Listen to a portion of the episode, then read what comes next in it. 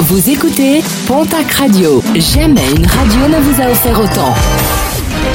L'information locale à 9h, c'est sur Pontac Radio. Bonjour Jean-Marc Courage Sénac. Très bon lundi et merci de nous avoir choisis. Un véritable drame ce samedi à Lagrolay-sur-Gers. Un jeune garçon de 4 ans qui était dans un chariot attelé à un tracteur a chuté avant de se faire écraser par les roues du véhicule. Les secours arrivés sur place n'ont pu que constater le décès de l'enfant. Une enquête a été ouverte par la gendarmerie.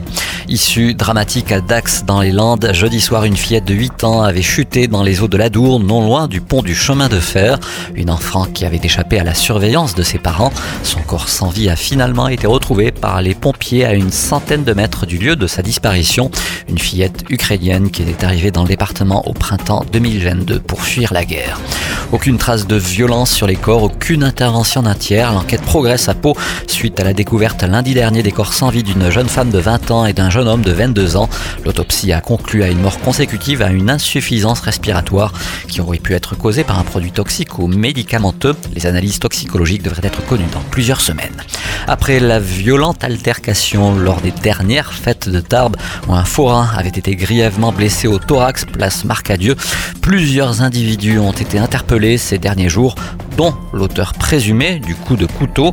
Une information judiciaire a été ouverte et cela afin de déterminer les raisons de cette rixe.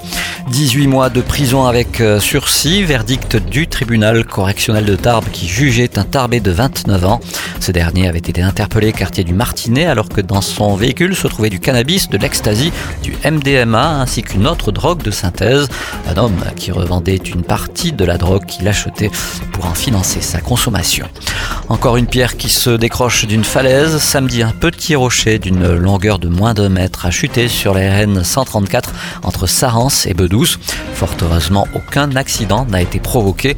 Un gros caillou rapidement évacué par les agents de la DIRA, ce qui a permis de dégager l'axe et la reprise de la circulation.